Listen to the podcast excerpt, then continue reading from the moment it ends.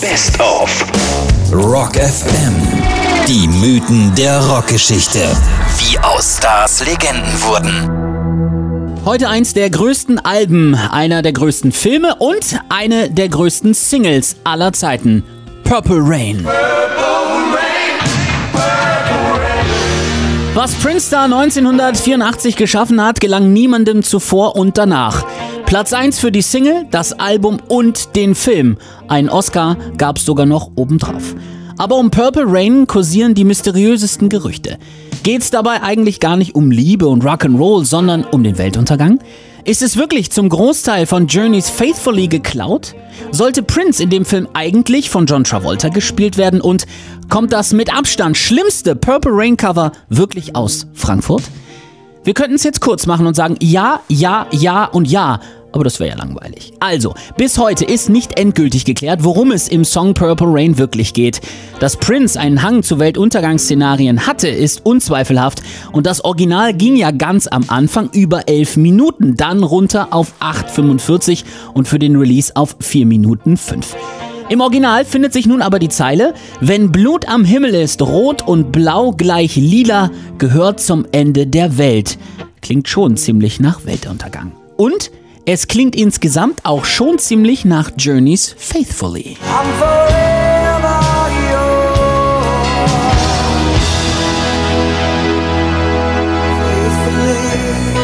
Deshalb hatte Prince auch mächtig Schiss, dass die seinen Erfolg stoppen und rief deshalb Jonathan Kane, den Macher von Faithfully, an, spielte ihm Purple Rain vor und bat um seine Erlaubnis, den Song zu veröffentlichen.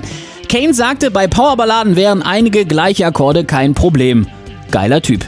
Deshalb konnte die Nummer auch rauskommen. Apropos geiler Typ, genau so einen wollte Warner Brothers eigentlich auch als Hauptdarsteller für den Film, der am Ende über 70 Millionen Dollar einspielen sollte und wollten den Musikfilm erprobten John Travolta casten.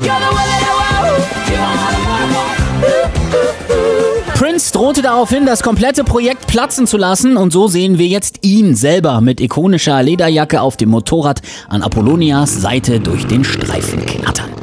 So, und damit kommen wir zum peinlichsten Teil der Mythen rund um Purple Rain. Die Frage nach dem schlimmsten Cover ever. Und ja, es kommt wirklich aus Frankfurt. Genauer gesagt vom FSV Frankfurt, der seine Hymne auf die Noten draufquält und es damit sogar in den USA schafft als Worst Cover of All Time.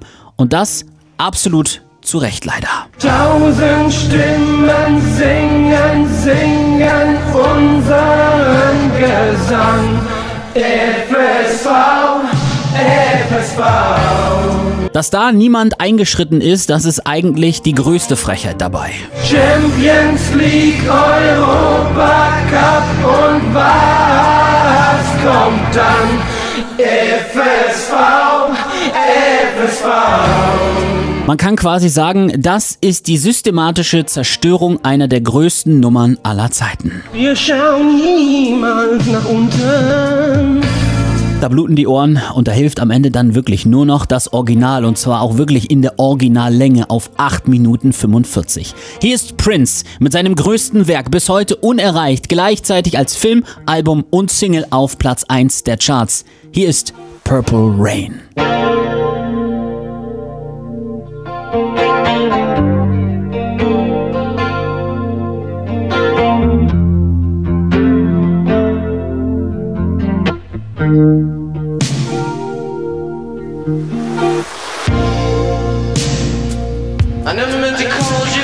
Sorrow.